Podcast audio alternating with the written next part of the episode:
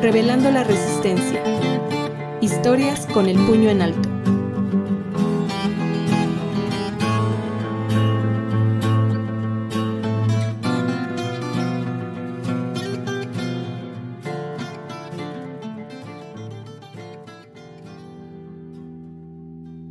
Una articulación entre Revelando la Resistencia, el colectivo Voz de los Desaparecidos en Puebla y el proyecto Narrativas y Memorias de la Desaparición en México, de la organización Técnicas Rudas. Hola, bienvenidos a este episodio especial de Revelando la Resistencia, un podcast sobre historias de autogestión y futuros alternativos. Yo soy Mona Ortiz. El 16 de mayo de 2022, el Registro Nacional de Personas Desaparecidas o No Localizadas reportó que México había superado las 100.000 personas desaparecidas. A partir de la fallida guerra contra el narcotráfico, ordenada por Felipe Calderón Hinojosa días después de asumir la presidencia de México en 2006, las violaciones a los derechos humanos aumentaron de manera desproporcionada. Tortura, secuestros, ejecuciones extraoficiales y desapariciones forzadas se volvieron parte de la dolorosa realidad de miles de personas a lo largo y ancho del territorio. En estados como Puebla, los horrores de la violencia dejaron de percibirse como aislados hasta el sexenio de Rafael Moreno Valle, que fue gobernador de 2011 a 2017, y las desapariciones de personas empezaron a ser una de las problemáticas sociales más graves y dolorosas. El 28 de abril de 2017, Juan de Dios Núñez Barojas, de 23 años, salió de Tehuitzo en Palmar de Bravo, con sus amigos, los hermanos Abraham y Vicente Basurto Linares. Fueron a Tecamachalco en camioneta y emprendieron el regreso cuando había caído la tarde. Juan de Dios se iba a casar la siguiente semana, pero esa misma noche desapareció en la carretera.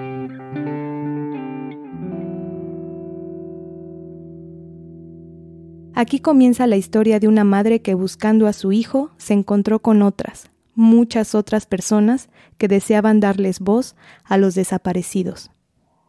Eh, bueno, soy María Luisa Núñez Barojas, tengo 47 años de edad, eh, soy fundadora del colectivo Voz de los Desaparecidos en Puebla. María Luisa es originaria de Palmar de Bravo, un municipio que forma parte del llamado Triángulo Rojo, una zona militarizada y peligrosa debido al robo de combustible o guachicol. Por eso, no le pareció raro que la última vez que habló con Juan de Dios le dijera que tomaría otro camino para llegar a casa porque había un retén. Me dice, pues voy a ir a dar vuelta por Cañada. Cañada es el pueblo, el, municipio colindante de Palmar de Bravo. También se puede llegar por ahí a mi pueblo, solo que es una vuelta más grande y de 15 minutos, pues el tiempo de llegada podía ser de 35 minutos más o menos. Pero sí es una carretera demasiado solitaria, demasiado insegura, obscura, a esa hora pues muy poco transitada. Y lo que sí era seguro es que todos los días asaltaban, asaltaban ahí a cualquier hora, a las 7 de la mañana, a las 10, a la 1, a las 3 de la tarde asaltaban gente. Y bueno, pues, em, sin embargo, pues nunca pensé que eso pudiera ocurrir. Y yo más bien pensé, ¿sabes qué? Que este es un pretexto y se anda con los primos de Esme. Esme era la prometida de Juan de Dios y prima de Abraham y Vicente. Pues a lo mejor los va a ir a dejar a su casa que justo pertenecen a ese municipio. Dije, y pues solo como para que no lo regañe yo, ¿no? O me dé tranquilidad, no me dice eso. El punto es que pues ya no llegó. Se así que se dieron las 10, las 11. Ya no llegó. Y le marcamos por teléfono y ya no contestaba su teléfono y nos mandaba buzón. María Luisa pensó que tal vez habían tenido un accidente en la camioneta pero la noche y las condiciones de inseguridad le impidieron salir a buscar a los muchachos. María Luisa describe a Juan de Dios como amiguero y facilote, pero que siempre encontraba la forma de comunicarse con ella. No tenía pretexto para no comunicarse conmigo, salvo que no hubiera señal, que no tuvieran saldo o algo por el estilo. Es más, me mandaban mensaje por cobrar, ¿no? Porque si hay un número telefónico que Juan de Dios se sabía, era el mío. El mismo que a partir de ese momento no quise cambiar pensando en que si él necesitaba comunicarse conmigo, pudiera llamarme. Entonces, bueno, de hecho, conservo el número y nunca lo cambié por él. Cuando Juan de Dios no llamó ni contestó más su teléfono, empezó la dolorosa odisea de María Luisa. Primero fue a ver a los papás de Abraham y Vicente. Como tampoco ellos aparecían, ambas familias fueron a buscarlos a las comandancias, a los hospitales, preguntaron a otros amigos. Nadie sabía nada. A los dos días de desaparecidos, nos fuimos a, presentar la denuncia de Camachalco. Llegamos ambas familias a las 9 de la mañana. Tomamos la decisión de tomar, de presentar una denuncia en conjunto. Y este llegamos a las 9 de la mañana, salimos de ahí como a las 6, 7 de la noche, presentando la denuncia, solo presentando la denuncia nos dieron a nosotros oficios de colaboración, nosotros teníamos que presentarlos directamente con la Policía de Investigación, la Fiscalía Central. Y pues yo pedí, en ese momento también pedí que se me levantara la denuncia por el robo de la camioneta. Yo sabía que ya no estaba bien la situación. Y dije, pues mi hijo no tiene el control de la camioneta. En ese momento levanté la denuncia por robo también dentro de la misma denuncia por la desaparición de los tres y me dieron el oficio para que yo lo llevara a fiscalía para que se le se registrara en el repube el robo de la camioneta. Cuando acudes a presentar una denuncia, el Ministerio Público determina si hay un delito que investigar o no, según la declaración de los hechos, lo que puede derivar en una carpeta de investigación o CDI, o en un número de atención temprana, o NUAT, María Luisa me contó que por el robo de la camioneta no le abrieron una CDI, sino un NUAT, que corresponde a los casos que no se investigan porque no hay delito que perseguir. Entonces, cuando fue a la Fiscalía General del Estado de Puebla, en el área donde nos tenían que recibir el oficio por el robo del vehículo, no nos quisieron recibir el oficio porque no era CDI, sino era NUAT. Dijimos, es que no importa, o sea, es lo mismo y no nos quisieron recibir nunca, nunca subieron el reporte de robo del vehículo hasta un, literalmente al año. Más adelante les contaré cómo fue que finalmente se atendió el reporte de robo.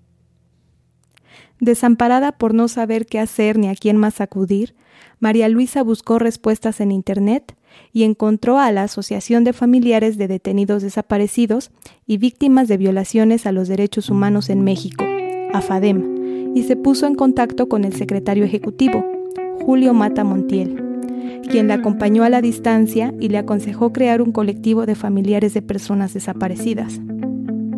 Pero María Luisa no entendía para qué. Ella solo quería encontrar a Juan de Dios, quería que alguien la ayudara a encontrarlo.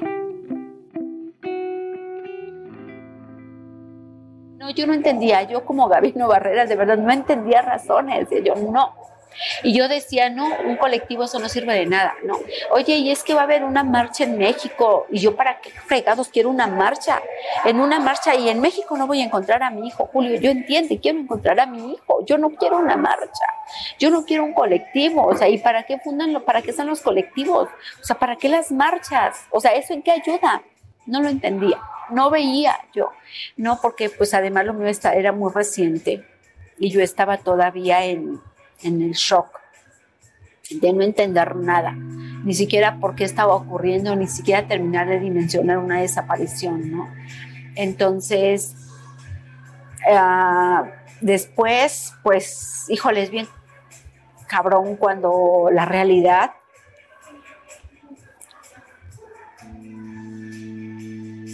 te voy a poner los pies sobre la tierra, ¿no? Cuando tú andas allá divagando en tu dolor, en tu desesperación, en tu ansiedad y la pinche vida se encarga de aterrizarte los pies sobre la tierra y pasan, pero para esto pasan semanas, meses. Y entonces pues no, no se pierde nunca la esperanza, Mona, nunca, la fe sí, yo me, me peleaba con Dios, le decía yo, bueno, cabrón, ¿qué te hice? ¿Qué te, o sea, tomando eso que dicen que definitivamente no lo comparto, ¿no? Que lo que los padres hacen, los hijos lo pagan. Yo decía, cabrón, ¿qué te hice? ¿Qué te hice para que me cobres de esta manera? Nunca le he hecho daño a nadie. No soy tranza, o sea, ni, ni siquiera me involucro en chismes, no, no robo, no secuestro, no violo, no nada, o sea, ¿qué te hice? Y pues si algo te hice, pues ya me sales debiendo, ¿no? O sea, mi hijo, ¿qué culpa tienes? Si algo te ofendí, pues cóbramelo a mí, a mí conmigo. Mi hijo es a punto y aparte. Entonces, pues si entro, entra, se entra en un conflicto cabrón, emocional, moral, psicológicamente, pero no lo entendemos. O sea, en ese momento no lo entiendes.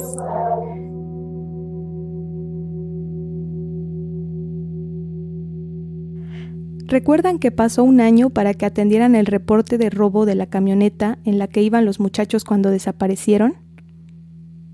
Bueno, para conseguirlo, María Luisa tuvo que presentar una alerta temprana ante el Comité contra las Desapariciones Forzadas de la ONU por todas las omisiones en las que había incurrido la Fiscalía General del Estado, como no aceptar el reporte de robo o procesar la línea telefónica de Juan de Dios, que durante dos meses después de su desaparición seguía enlazando. Hasta abril de 2018, el comité emitió recomendaciones.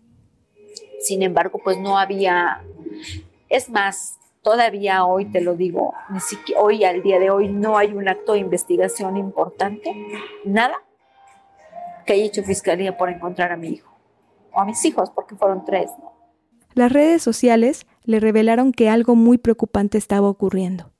Empezó a darse cuenta de que así como ella, había muchas personas con un familiar desaparecido, no solo en Puebla, sino en todo México.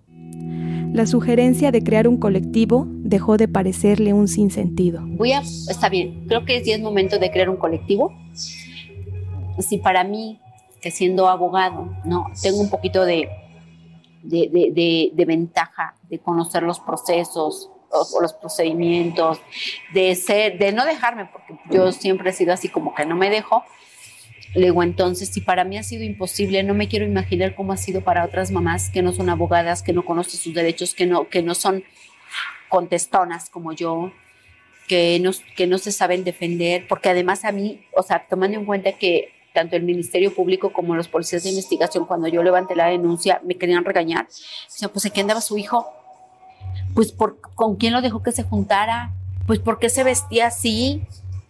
Y yo le decía, mira cabrón, mi hijo se puede vestir como se le pide su regalada gana, porque somos de pueblo y porque si viste a la gente en mi pueblo. ¿Y qué?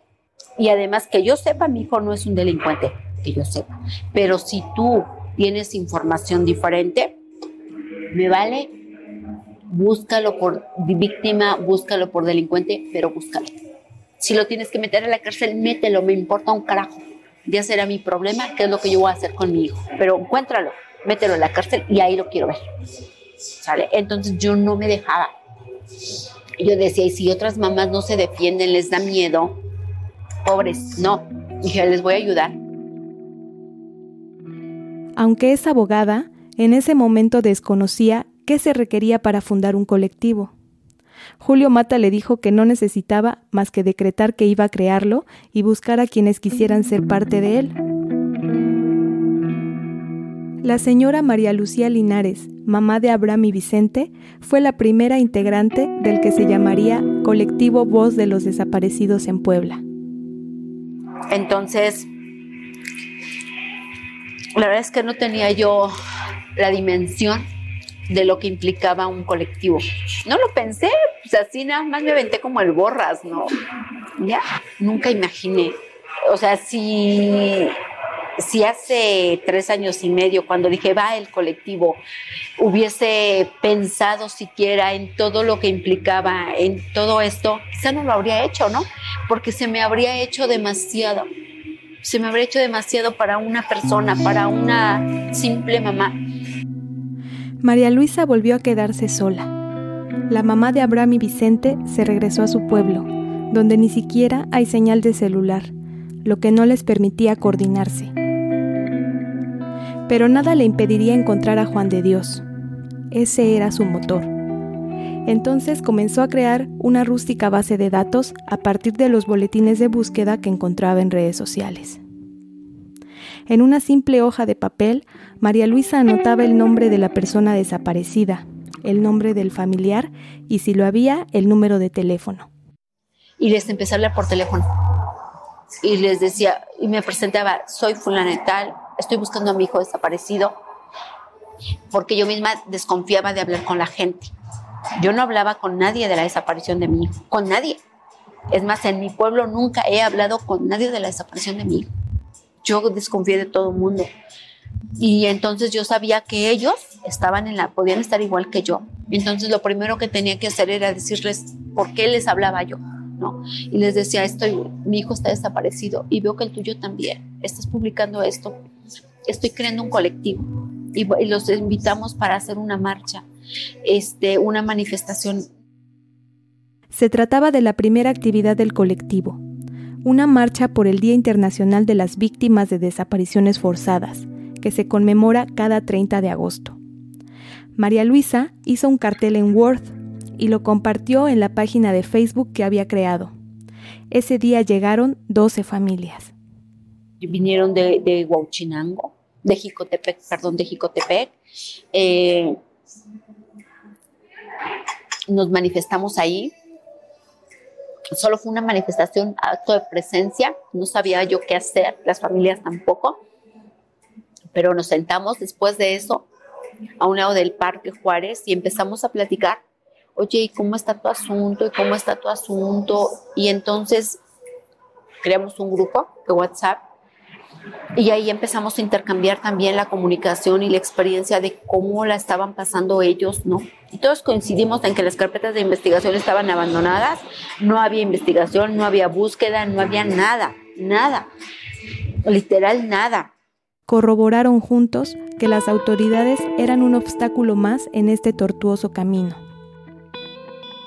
En ese tiempo, a finales de 2018, en los medios de comunicación casi no se hablaba de la desaparición de personas, aunque Puebla ocupaba el octavo lugar a nivel nacional con 1.600 desaparecidos. El colectivo empezó a convocar a otras manifestaciones en fechas emblemáticas, como el Día Internacional de la Mujer, el 8 de marzo, el Día de la Madre, el 10 de mayo, o las fiestas decembrinas, para poner en el ojo público lo que estaba ocurriendo. Así se fueron sumando más familiares al colectivo, como María Eugenia Rojas, mamá de Fabiola Narváez Rojas, desaparecida desde el 13 de enero del 2021 en la ciudad de Puebla. Ella nos cuenta cómo fue el acercamiento. Supe de ellos porque en una de las veces que fueron a fiscalía siempre iban mi, nuera y mi hijo. Bueno, siempre, casi siempre van los dos. Y ese día este, estaban, estaban las de pues las del colectivo, la señora María Luisa y este y Vicky que siempre la acompaña, siempre están están juntas casi y estaban allá, entonces mi mi nuera empezó a platicar con Vicky.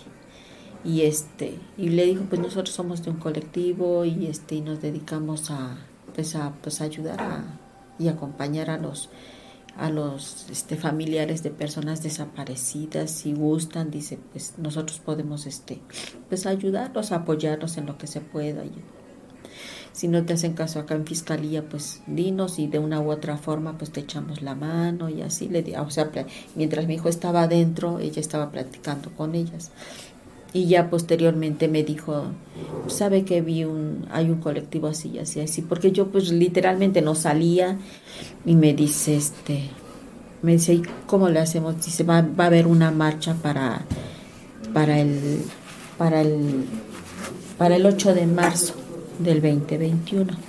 Y le digo, me dice, si gusta, pues vamos. Digo, ¿de veras? Dice, sí.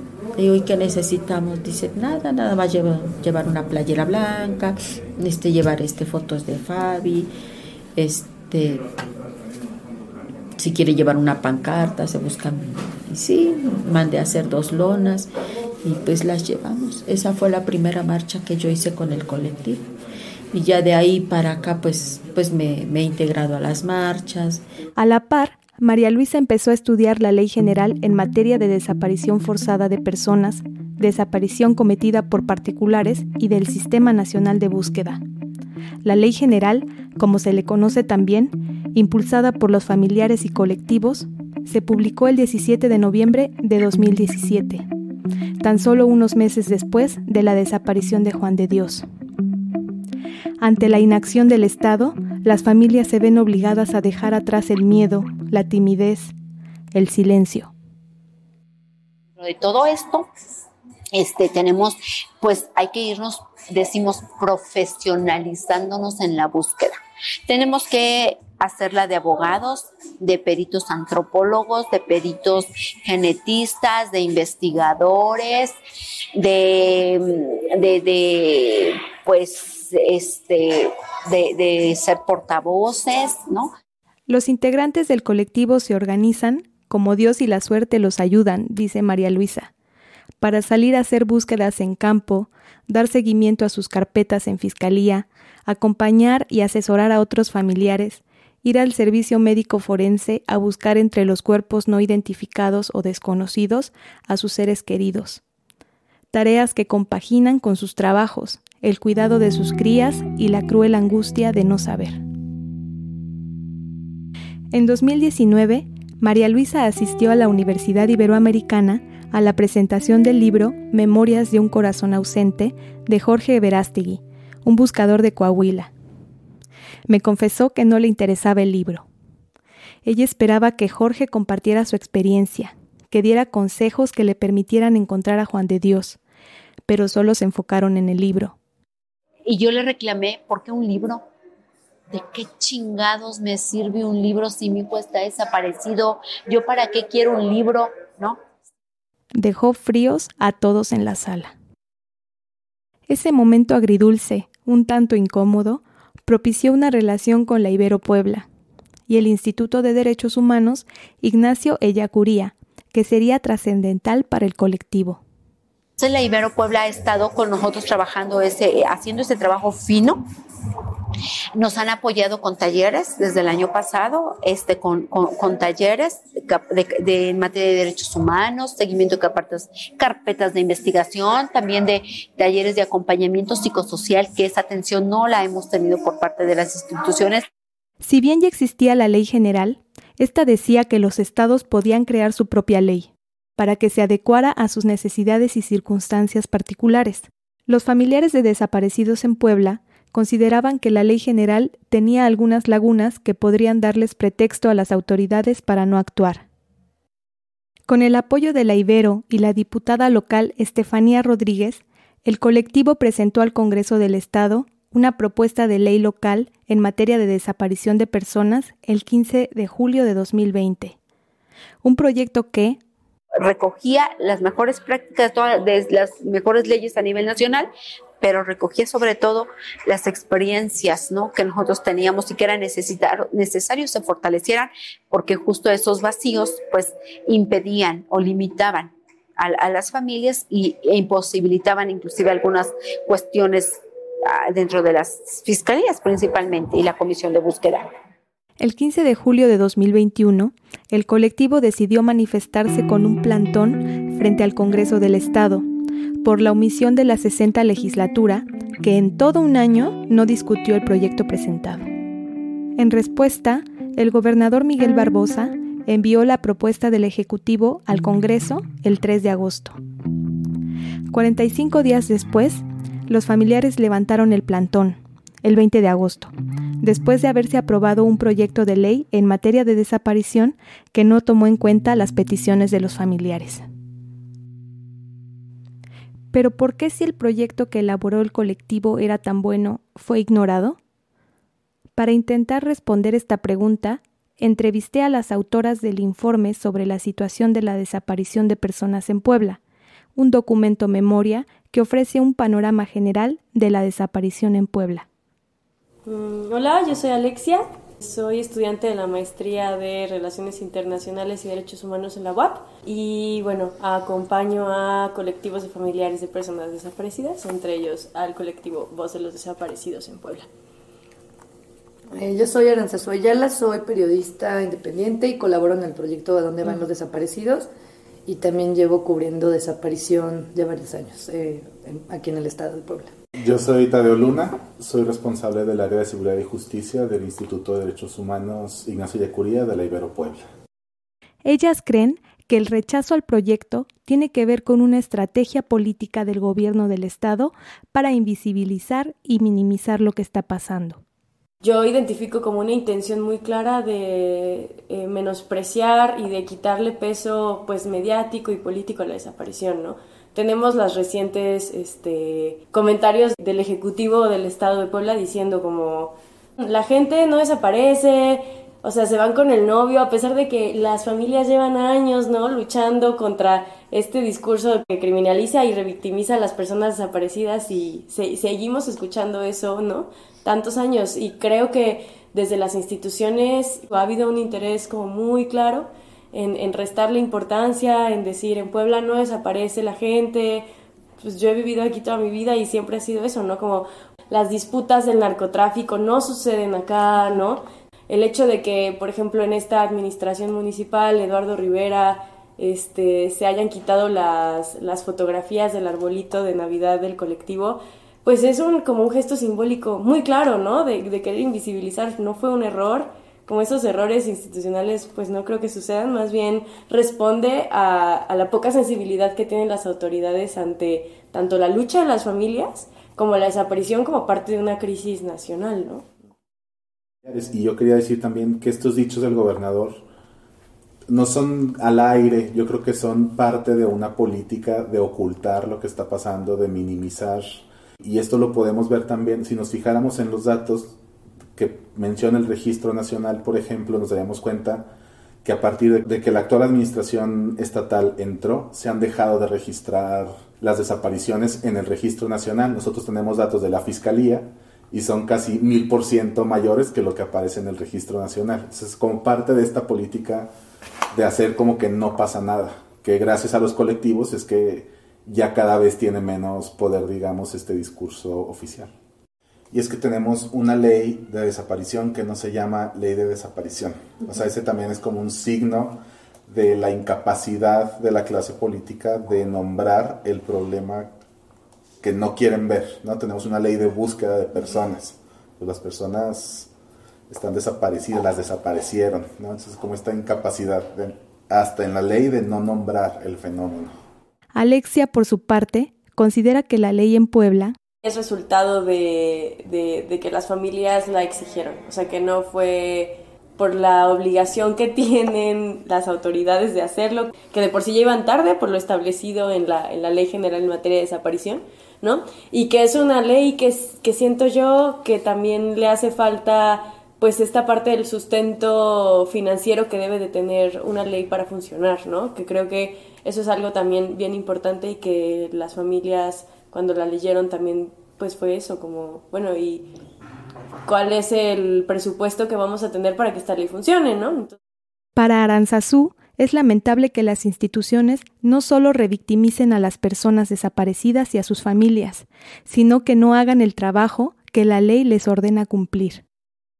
Si bien la comisión no tiene facultad de investigar por qué se desapareció alguien, sino de buscar, pues no buscan, ¿no? Y lo que pasa es que de repente se echan la bolita con fiscalía, o sea, lo han dicho las familias en muchísimas ocasiones.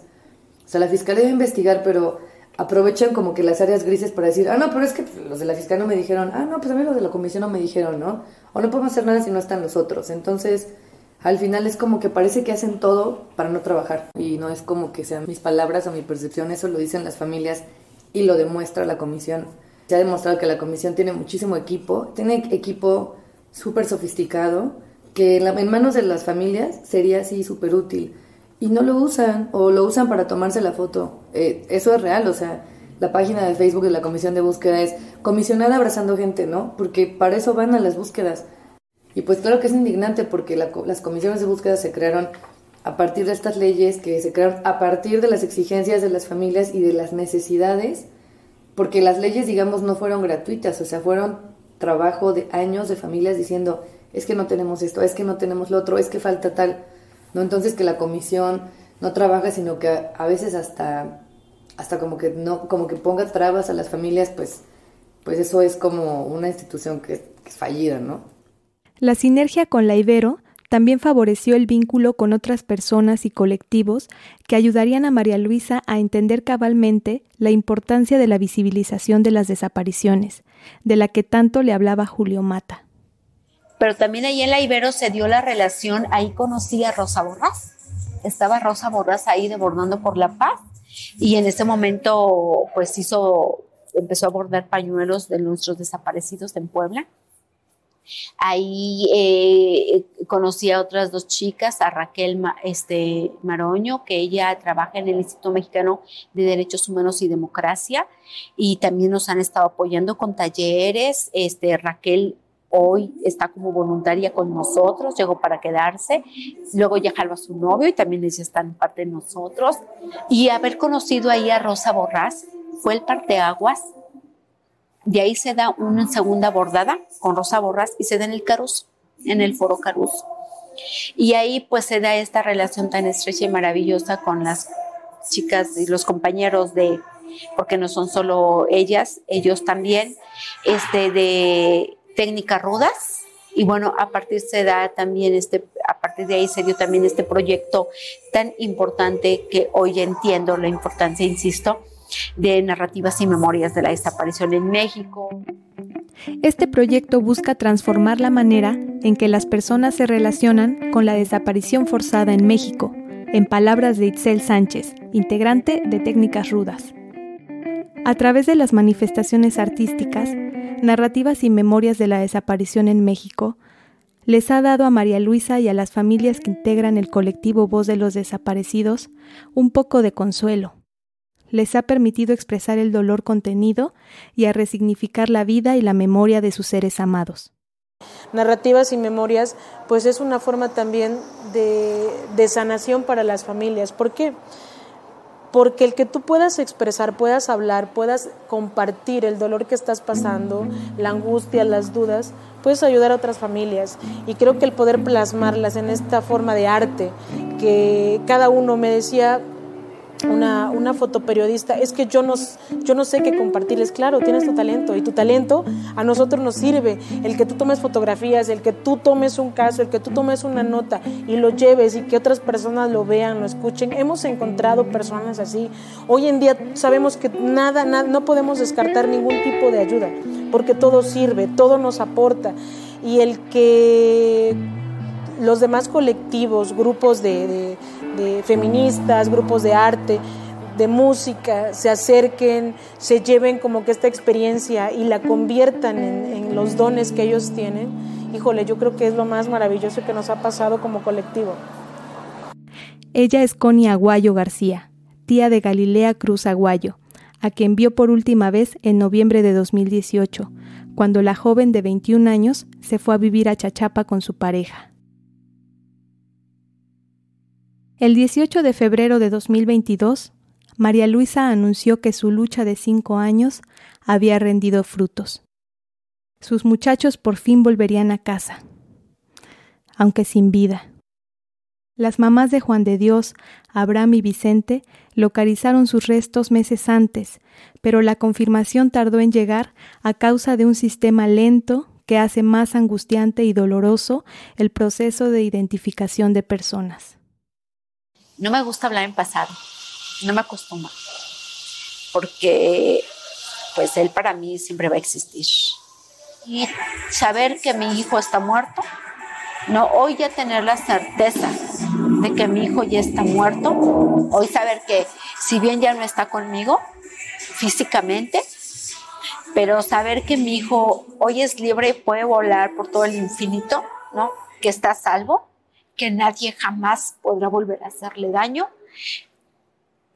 acabó con la angustia, con la desesperación, con la incertidumbre de no saber dónde estaba, de no saber si estaba vivo o estaba muerto, porque eso literal es una muerte lenta de cada minuto, de cada hora, de cada día, de cada semana, de cada año.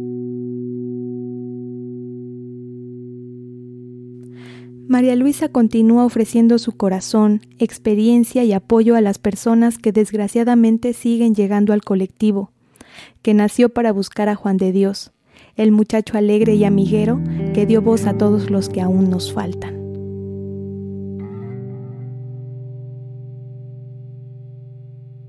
Soy la señora Cristina Domínguez Ibáñez. Eh, busco a Daniel Pérez Domínguez desde 2019, de noviembre del 2019. Desapareció aquí en Puebla. Buenas tardes, mi nombre es Reina Ochoa Solar. Busco a mi hermana Emma Ochoa Solar. Somos originarios de acá de Puebla y mi hermana la busco del 7 de noviembre del 2016. Buenas tardes, soy María Eugenia Rojas García. Busco a mi hija Fabiola Narváez Rojas, que desapareció el 13 de enero del 2021 y este, pues hasta ahorita no, no hemos sabido nada y desapareció en la Jorge Murad entre Villa Frontera y la Central de Abastos. Buenas tardes, soy el señor Eladio Ramírez. Yo soy originario del municipio de Coronango pues yo busco a mi hijo Jorge, que él fue levantado el día 27 de junio del año 2019 en, en la población de Santana, Charmiminulco. Mi nombre es Marisela Rodríguez Hernández. Busco a mi hija Karina Yasmín Alducín Rodríguez. Ella desapareció el 21 de agosto del 2016 en la ciudad de Tehuacán, Puebla.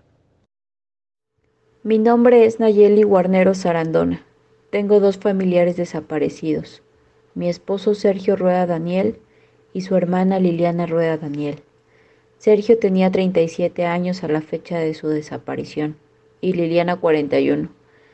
Estaban juntos, salieron de Puebla y el último lugar donde sé que estuvieron es en Córdoba, Veracruz. Mi nombre es Victoria Rosales Camacho, soy de acá de la ciudad de Puebla y busco a mi hija Nadia Guadalupe Morales Rosales desaparecida a la edad de 17 años el 27 de octubre del 2017 en Puebla. Hola, yo me llamo Rosabelba Sánchez Juárez, vengo de San Salvador el Seco, Puebla, y busco a mi hijo Rodrigo Sánchez Juárez. Él desapareció el 26 de octubre del 2020. Eh, él desapareció en San Salvador el Seco, en el barrio de Tecuac. Hola, mi nombre es Marcelo Salinas. Busco a mi esposa Liliana Rueda Daniel y a su hermano Sergio Rueda Daniel, ambos víctimas de desaparición forzada por sus trabajadores en la ciudad de Córdoba, Veracruz, el día martes 16 de julio del año 2019.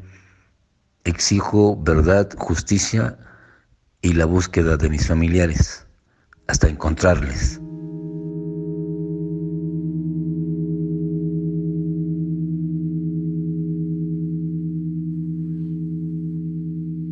Esta historia fue escrita y editada por mí.